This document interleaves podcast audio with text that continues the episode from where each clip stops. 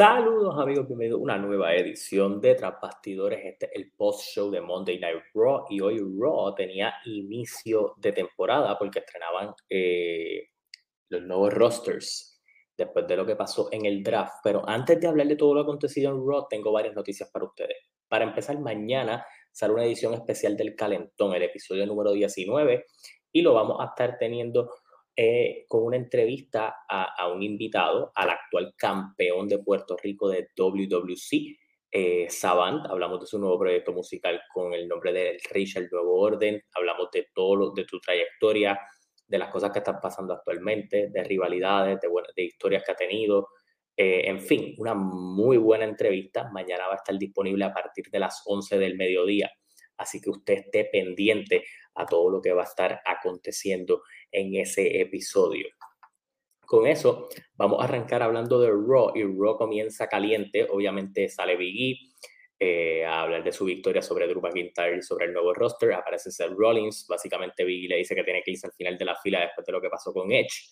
Aparece Rey Mysterio, aparece Kevin Owens, aparece Finn Balor, todos con su lista de accomplishments y de logros para retar a Biggie y pues, se cuadra un main event en una lucha de escalera eh, donde Kevin Owens, Finn Balor, Rey Mysterio y Seth Rollins se van a estar enfrentando. Quien ganara tiene la primera oportunidad para retar a Biggie por el campeonato. No en un pay-per-view, sino eh, eh, supongo yo que en camino a lo que vaya a ser el próximo evento eh, WWE. Obviamente Survival Series es lo que tenemos para noviembre 21, pero sí ya tenemos nuevos retadores y eso lo vamos a estar hablando más adelante.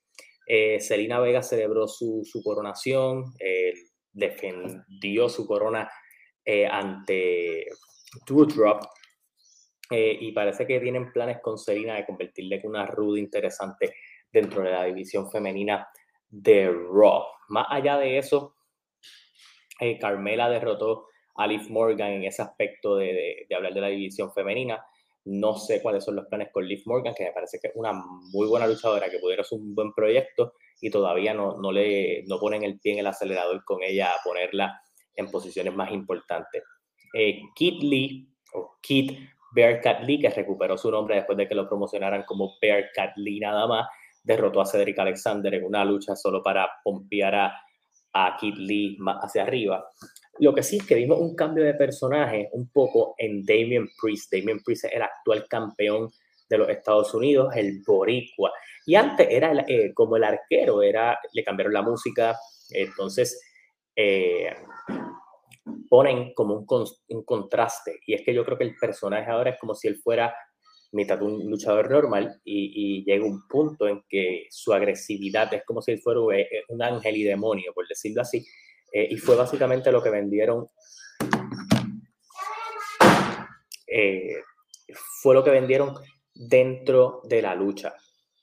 Eh, donde básicamente Damien Priest empezó luchando normal contra T-Bar, previamente conocido como Dominic Dijakovic, y está teniendo una buena lucha. T-Bar básicamente lo, lo tira contra una de las sillas de los comentaristas, la lucha se acaba por descalificación y entonces Damien Priest lo destruye. Eso que va a ser alguien que parece que están buscando una nueva personalidad en Damien Priest para mostrarlo más agresivo ahora con estas nuevas adiciones al roster principal de, de Monday Night Raw.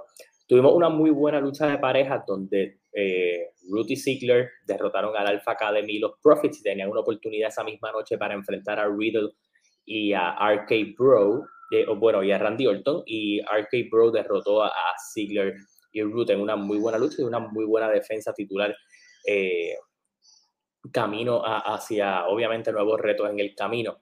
Eh, Becky y Bianca Belair tuvieron una, una, muy buena promo entre ellas, dejando bien claro que Bianca parece ser quien viene a futuro a retar por ese campeonato de Raw, eh, en camino a lo que vaya a ser Survival Series, que yo creo que van a mostrarnos varios feudos en esa ruta para, para contar eso. Eh, Austin Theory derrotó a Dominic Mysterio y sigue con su racha de victorias, aunque eh, pues ya salió de Jeff Hardy, ahora va por Dominic Mysterio, que yo creo que lo que están tratando de construir es que Rey Mysterio sigue teniendo buenas oportunidades a pesar de su legado y Dominic Mysterio sigue estancado.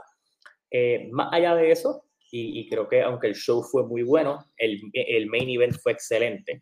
Eh, Seth Rollins derrota eh, y se lleva la victoria en la lucha de escaleras y ahora en el camino tenemos Biggie contra Seth Rollins.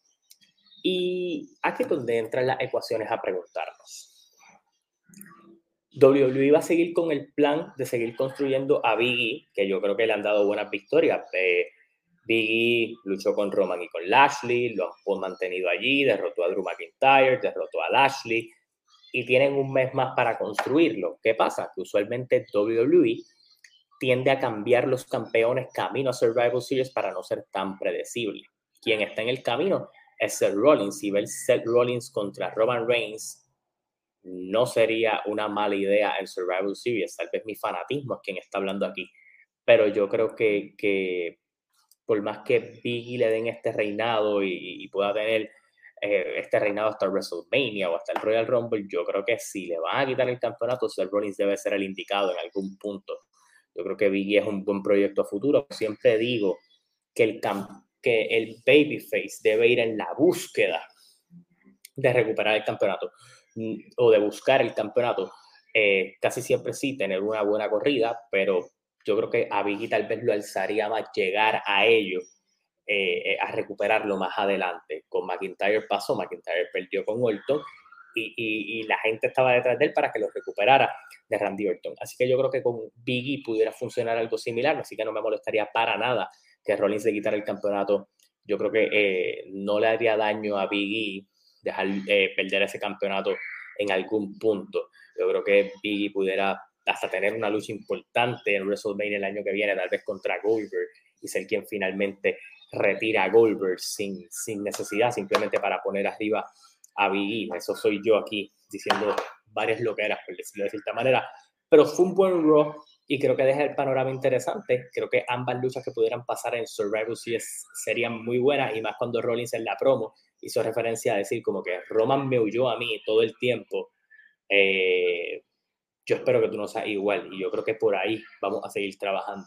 Me gustó también que pusieran a Owens en una buena posición aquí y espero que Raw empiece a darle oportunidades de las cuales no ha tenido en estos últimos meses. Con eso en mente, hay varias cosas que quiero conversar. Eh, Smack, eh, bueno, ustedes saben que hace varias semanas SmackDown y Dynamite y Rampage compitieron y Tony Khan está diciendo que él ganó porque por dos puntos en el demográfico, él ganó, aunque perdió como por 300 mil televidentes en general. Pero ajá, para él solo importa ese demográfico, según él. Eh, y está celebrando esa victoria. Con eso en mente, salió la noticia hoy, además de que WrestleMania va a ser un show de dos noches el año que viene también, eh, sábado 2 de abril y domingo 3 de abril tú me estás queriendo decir que porque ahora la gran mayoría de los pay-per-views de este próximo año eh, que viene van a ser sábado, Tony Khan va a decir que movieron los pay-per-views a, sábado para competir con él. Porque pues ustedes saben que, que Tony Khan, por más que yo lo quiera mucho, que para mí es el promotor del año, vive en la nube de que todo lo que hace WWE a consecuencia de él. Voy a leer el calendario del año que viene para que ustedes vean que hay varios pay-per-views que van a ser sábado. Eh, Day One, que va a ser en Atlanta, que es el primer pay-per-view, no va a haber pay-per-view en diciembre, va a haber pay-per-view en enero 1, es sábado enero 1. Royal Rumble va a ser sábado este año también porque es desde un eh, parque de pelota de un estadio, no estoy muy seguro actualmente. Eh, WrestleMania va a ser desde Dallas, que también va a ser un estadio. Vuelven a los domingos con el pay-per-view que venga después de WrestleMania.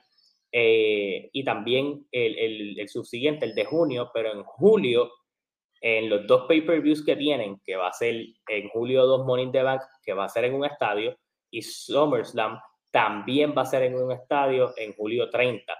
Eh, y el, el pay-per-view de septiembre va a ser sábado y el pay-per-view de noviembre, que es Survival Series, también va a ser sábado. Así que altamente probable solo vamos a tener dos pay-per-views de domingo en el calendario del año que viene. ¿Por qué? Porque en muchas ocasiones, y por lo que salió la información, es que ellos no quieren competir directamente con que sus pay-per-views compitan con noches de fútbol los domingos para no afectar las ventas de estos shows que van a hacer en estadios de fútbol el año que viene.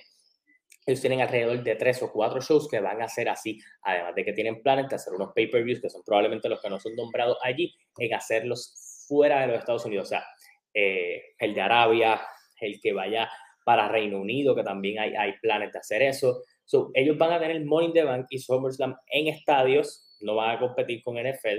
Eh, Day One no es desde un estadio, pero es el primer día del año y bla, bla. Probablemente no quisieron hacerlo el 2 de, de enero, por no decir que era Day 2. En fin, esa es la nueva dinámica ahora con WWE. Así que hay que estar pendiente a todo lo que acontezca. El Raw estuvo muy bueno, como comenté. Y la otra cosa que quería comentar es la famosa situación con Charlotte.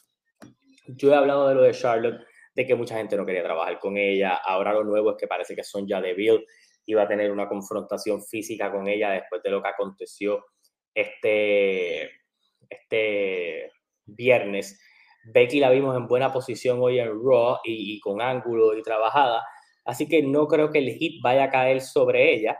Pero la semana que viene tenemos a Becky Lynch defendiendo el campeonato de Raw ante Bianca Belair. Veremos a ver cómo eso continúa dándose. Eh, así que hay que estar pendiente de todo lo que acontezca. En fin, suscríbase a mi canal, campanita para notificaciones para que se entere de todo el contenido.